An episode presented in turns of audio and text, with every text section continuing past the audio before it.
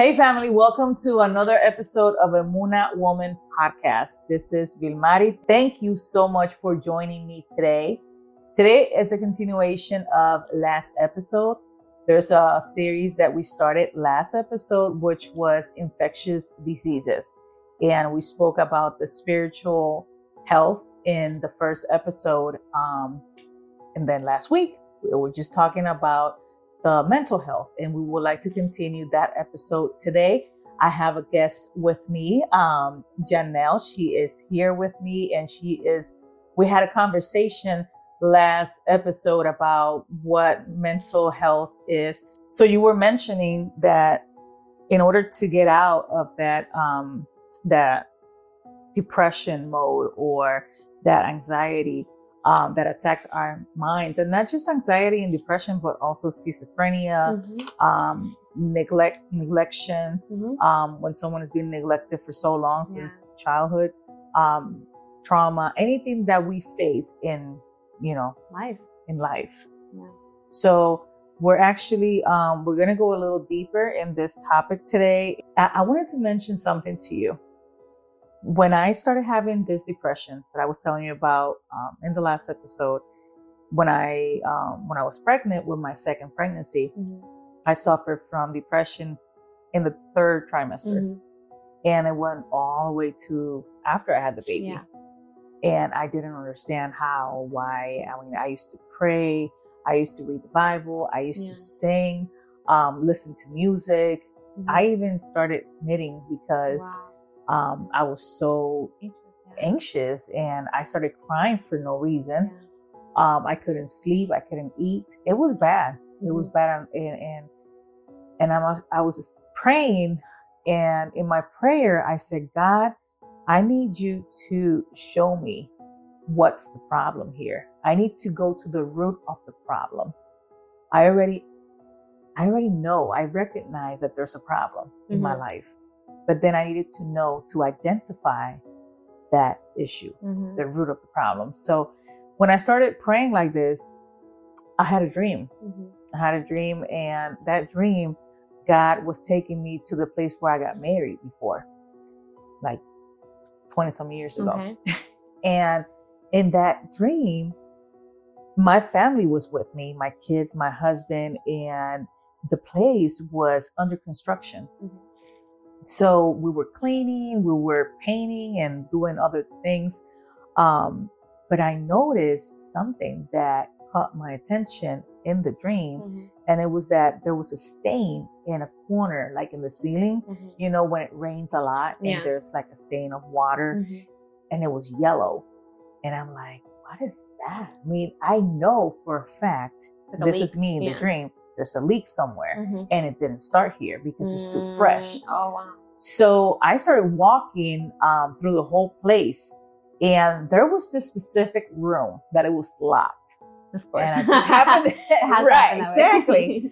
um, because it's interesting mm-hmm. that God was trying to tell me something here. Yeah. It's interesting that we tend to put walls, Ooh. you know, and like push people out of our lives. Yeah when we're hurt. Mm-hmm. You know, like hurt people, what? Hurt, hurt people. Exactly. yeah. You got it. It's a form so, of like defense, like a defense mechanism. Exactly. Mm-hmm. And and you know, I God was trying to tell me something because I was asking God, yeah.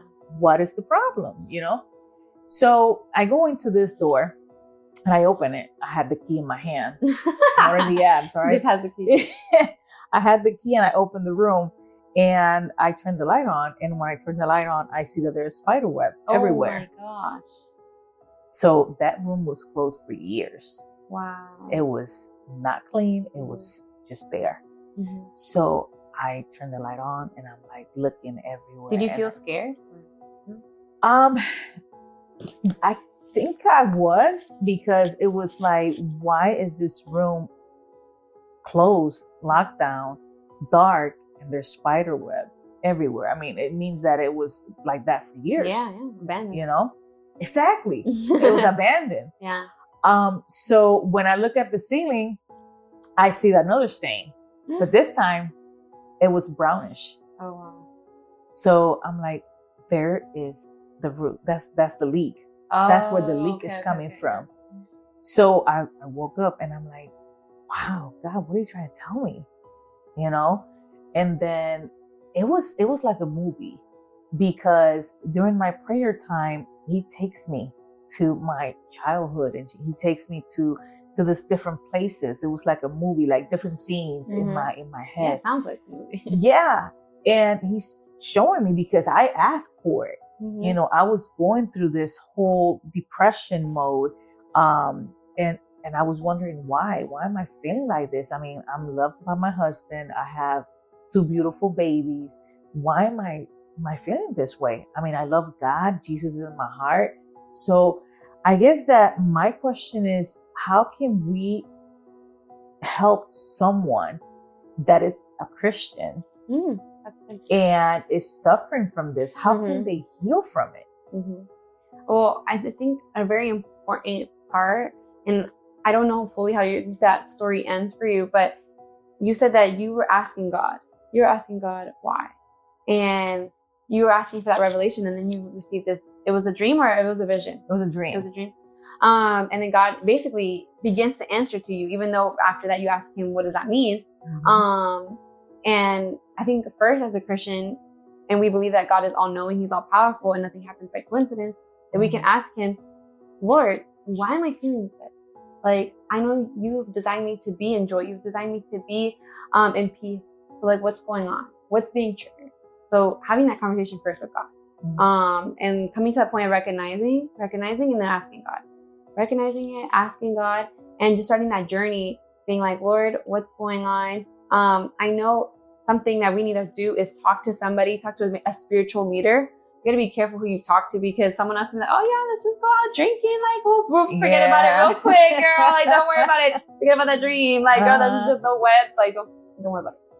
But that's not good because God's giving you something there right. you know? So you need to be careful who you're going to. I would say seek the spiritual counsel.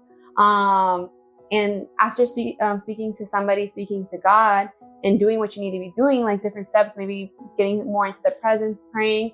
Um and if all these things are not working like you feel like you're still in a rut you're not getting any revelation i think that could point to maybe you need to have a seek deliverance as well because it could be even deeper things in there. Mm. Um and maybe people don't want to accept that but Yes. sometimes you might need to um, get delivered as well. Yes. And that's exactly what happened. Oh my god! wow. That's exactly what happened because God was showing me, hey, this is what's going on. This is what happened. You remember this? Because sometimes what we tend to do, we just put it and we put it somewhere the in back our burner. brain. Yeah. Yeah, the back burner. Mhm. Yeah. En el olvido, you know, it's, it's gone. Yeah. Um, so we tend to do that. People say it too. There's a saying called ignorance is bliss, but it's not always bliss. No, it's No. not. Porque yo lo puse, pero lo puse en la parte de, de, la, de la subconsciencia, like the subconscious, yeah. you know. And I just left it there, and and and it was like um, it got deep Wow. to a point where I couldn't remember oh, so you, you know, forgot about that memory or something. that exactly. So God had to take me back in a dream and show me this is going on. Okay, you're going through this right now because I, I was going through a process. You're going through this right now, but he didn't give me that dream until years after. You know what I mean? It was not during the time that I was pregnant Mhm. and not during the time that I was depressed. It was actually years after. You battling I was battling with that. And I said, God, how, how, why is it that I'm feeling like this? I am your daughter. Mhm. I serve you. I love you. And, and why do I feel this burden? Like I feel, it was not even a burden. It was more like, like, um, Like a heavy. Como, like a heaviness, como, como asfixia, Mhm. you know, like when you can't breathe. Wow, like suffocating. Yeah, that's suffocating. Exactly. And that's exactly what um, all these wounds will, will do to you because you're still bleeding Mhm. in the inside and you don't know what you're bleeding bleeding from. Wow, that's good. bleeding You on the inside. Yeah, you don't know because it's internal. Exactly. It's, it's not internal bleeding. There, you go. there you go. internal bleeding. And God had to reveal to me the root of the problem. And once He did, then I'm like, okay, so I need to be free from this. Amen. I need to be free from this. And this took years. Mhm. It was not like, oh, one morning I woke up and, and I was free from it. Which It- can happen. Like I was, I was I'm just thinking like that can happen. You know, some people can just, you know, bondages can break and in that one moment, and you know, thank God, you know, God can do that. But then for others, it is going to be a process. It's going to be a process, and they shouldn't feel ashamed for that. And it's a process, Mhm. exactly. Especially when there's other things that you're dealing with. Like, for example, you mentioned earlier that you had pride um, when So it there you came to your yeah. process, right? Because you're like, first of all, I'm a teacher, Mm-hmm. because you know, Mhm. and, and you had a ministry Mhm. and you're a leader, Mm-hmm. and it's like I don't want all eyes on me. Yeah. So that's exactly what I was going through. Wow. You know, Just in a different version. yeah, I was, I was, I was a leader. I was, I was dealing with this. I was, you know, and working in different areas We don't of like the church. Look, we don't like to look vulnerable. exactly. Yeah. And that's a problem That is a problem. because once you, you know, you you are vulnerable, then God can work Amen. with you. yeah. You know, otherwise it's like you want to you want to live like that forever. I mean, Mhm. you're not you're not enjoying the life. Life that I've given you. you know? Yeah. No, you're not. So it's it's kind of like um okay, it's, it's like a decision that you're Mm, gonna make. It is. You have to make a decision. Like, are you going to continue to live like this, or are you going to be vulnerable and say, I don't want to live like this no more? So that's when transformation takes place. Mm-hmm. You know, you got to go through the process first. And that's exactly why God speaks to me about the, the butterfly, the Okay. transformation, Yeah. the whole transformation, Mhm. because the butterfly um, has like four different stages that she Mhm. goes through. You know. And I don't know why I, I assumed that it was a she, but it's okay. It's just, butterfly. There you go. There's your butterfly. Yes. um, but it, you know, like that there's there's a process that that takes place. Yeah. And it takes time. And like you said, yes, bondages could break instantly yeah. because God had done it before. Yeah. You know, but only when the person will be like vulnerable enough and Well. that brokenness will be like, I submit to you, God. Do as you will. Mhm. You know, like I just I just don't want to live like this no more. Yeah. You know, there's gotta be a change Mhm. in my life for my for my whole, you know, like yeah. And I think sometimes God allows, even though maybe like people can paint God however they want to paint him, Mhm. but because people can say like, oh, if he was a God, then why does he allow this? You know, why does he allow that? He loves us. I mean, he cares for us. Why? Right? But I really believe, and it sounds like for both of our stories, both of them led us to God, to a deeper version of knowing God. right. And if it weren't for these processes, maybe we wouldn't have gotten to know God as we did, right? And get to know Him in a different version, right? In a different light. I'm like, wow, God, you are a God that heals. Mhm. You're not just a God of my provider because you provided me in my finances, and now you're providing me here in this place. And it wouldn't have been unless like we went through these processes for us to discover this. And I, would- I would say that that's why God allows that sometimes. He, so He allows us to hit rock bottom, so that way we can run to Him. We're like, God, I no longer can't. And I remember reaching that. I'm not sure if there was a specific moment where you just like couldn't anymore, Mhm. but for me, there was a moment where I was just like, I am done dealing with this. Like, I'm tired. I'm so tired. And that's when I was like, just fully surrendered. I remember just bawling my eyes out and I'm like, God, you are in control. And I believe that that just makes his heart happy. I don't know, Yes. did you reach that? yes, yes. I did. I did. I actually did. Um, when we started going to Step of Faith Ministries, um, there was a moment. There was a specific moment that I went to church and I said, God, I don't want to feel like this no more because Wow. it was like I can't control my emotions to a point. You know what I mean? Um, so I knew that something needed to happen. Wow. And it was like years the same way. Like, um, I will start doing something and then I will be, you know, doing that for, for, for a little bit of time. And then it will be like, I'm, I'm done with this. Like, I can't pretend, um, that everything is okay because I don't know why I'm still feeling like this. Like there was, there was something hindering me. Yeah. And of course, you know, we, we go into, um, the deeper level, um, of, you know, oppression Mhm. demonic oppression. And that's 100%. exactly what was happening. So um, when I get to, to church that day, I remember um, listening to the message, and it was like, you need to let God deal with you personally. God is speaking to someone here today. This is exactly the words. God, God wants to do a new version of you. Wow. You know, and He wants to break the old you. Yeah. And He wants to be able to pour new wine into I you. was gonna say that the old wineskin. Yeah, that one. And um, it touched me so much. But then it was like a confronting Mhm. teaching. You know what I mean? Mhm. Because um, the person also started talking about, you know, you need to to stop being so prideful. You need. I mean, it, It's just right it was there. hard. It was hard. It was like You just oh like my swallowing. It was like uh, how do you say? Go like a knife yeah. going in, in, in my belly, my Yeah. my chest, everywhere. Mhm. Um, but I know it was the Holy Spirit. Yeah. Using that person. And that message uh, spoke to me so deeply that I ran to the altar. Mhm. And mind you, I haven't, you know, I haven't done that in so long because, you know, I, I was a whatever. leader. Mhm. Come on. I mean, what people are going to Think. you know? But I was broken. Yeah. Amen. I was broken. And um, I think that we go through different, like I said earlier, different um, seasons in our lives.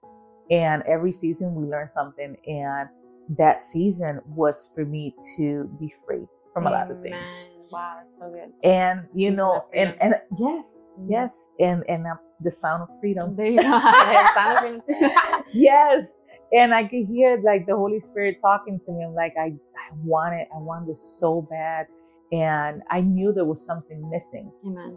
in my life, and I was looking for it for so long, for so many years While you were in church. while I was in church. Mhm. So that's what I'm saying. That there's a lot of people out there. There's a lot of people out there that are listening yeah. to this podcast that you are going through so many battles at the moment, Yeah. tantas batallas de la mente, and they're all here. Mental health, and that's because there's demonic oppression. Mhm. There's demonic oppression, and this is real, people. This is real. This is not something that we're making up.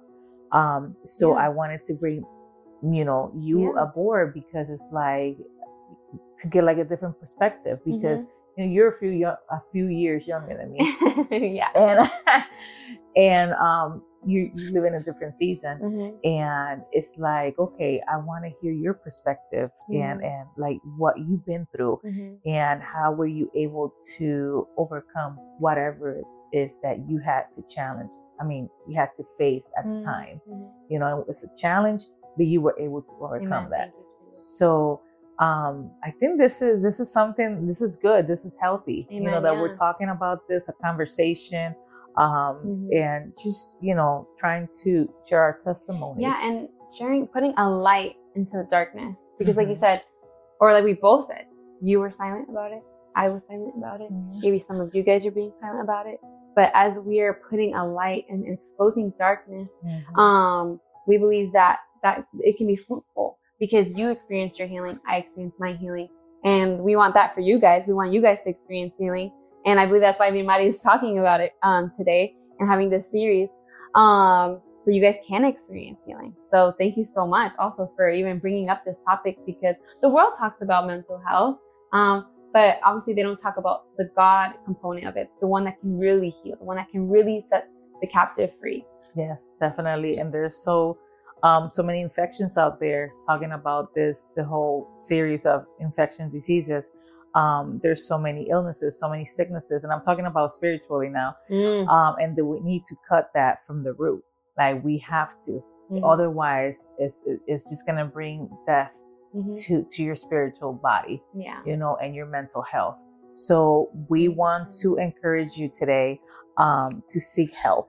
If you are going through depression, if you're going through anxiety right now, si estás pasando por un momento de depresión, un momento de ansiedad, en estos momentos eh, quiero eh, recordarte que hay ayuda para ti. There's, there's help for you. You don't Mhm. have to live this alone. You don't have to fight against this by yourself.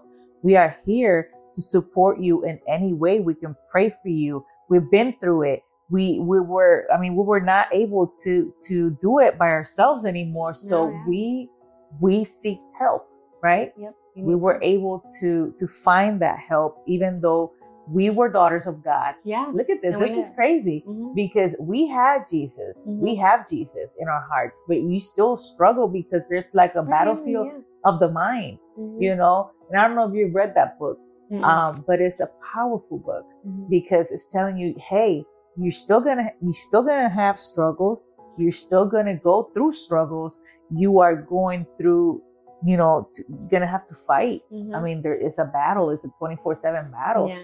Um, but the way you fight against this Yeah. is what makes a difference. Knowing that yes, you're able, um, that you're allowed to be vulnerable, Yeah. that you're allowed to say, you know what, I don't know at all. Mhm. I'm not perfect. I'm talking about it. You know, and Um, sometimes we think that we're right. Mhm. Have you ever reached that point, like Yeah.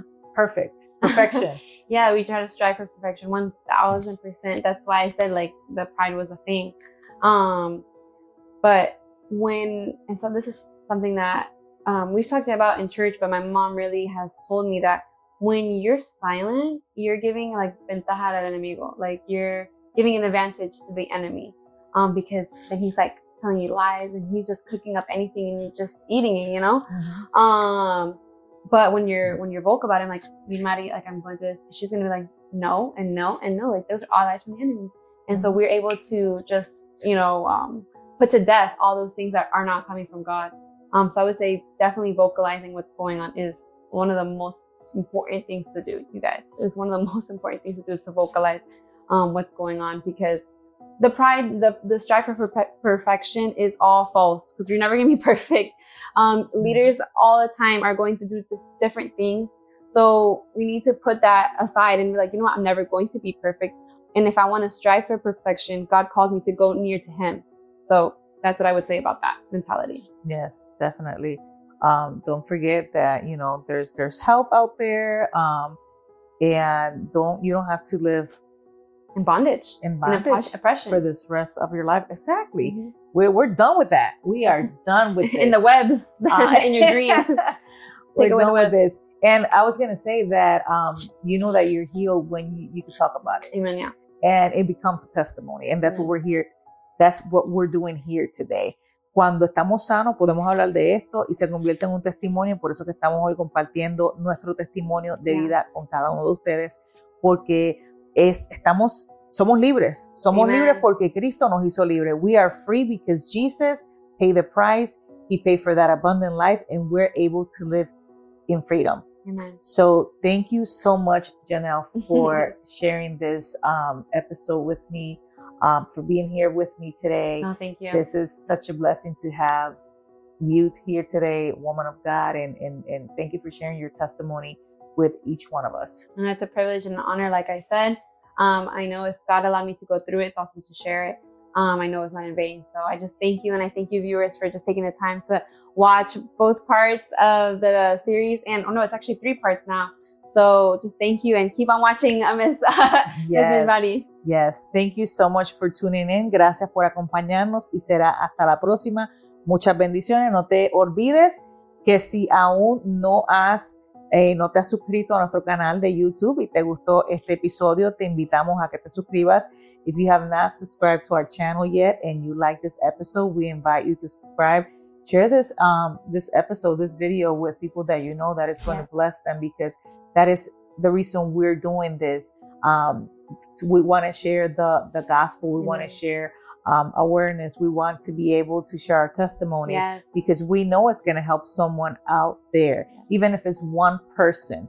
That's enough for me, and it, you know, and for you too. Yeah, yeah. Because All we just and glory to want God. to share this um, and and make an impact. So don't forget to visit our webpage as well. We have resources there for you available, and um, comment in anything that that you want us to bring here to talk to you guys about. So next time when we get together, we can talk about those topics. Thank you so much for tuning in y será hasta la próxima. Muchas bendiciones. Bye. Blessings.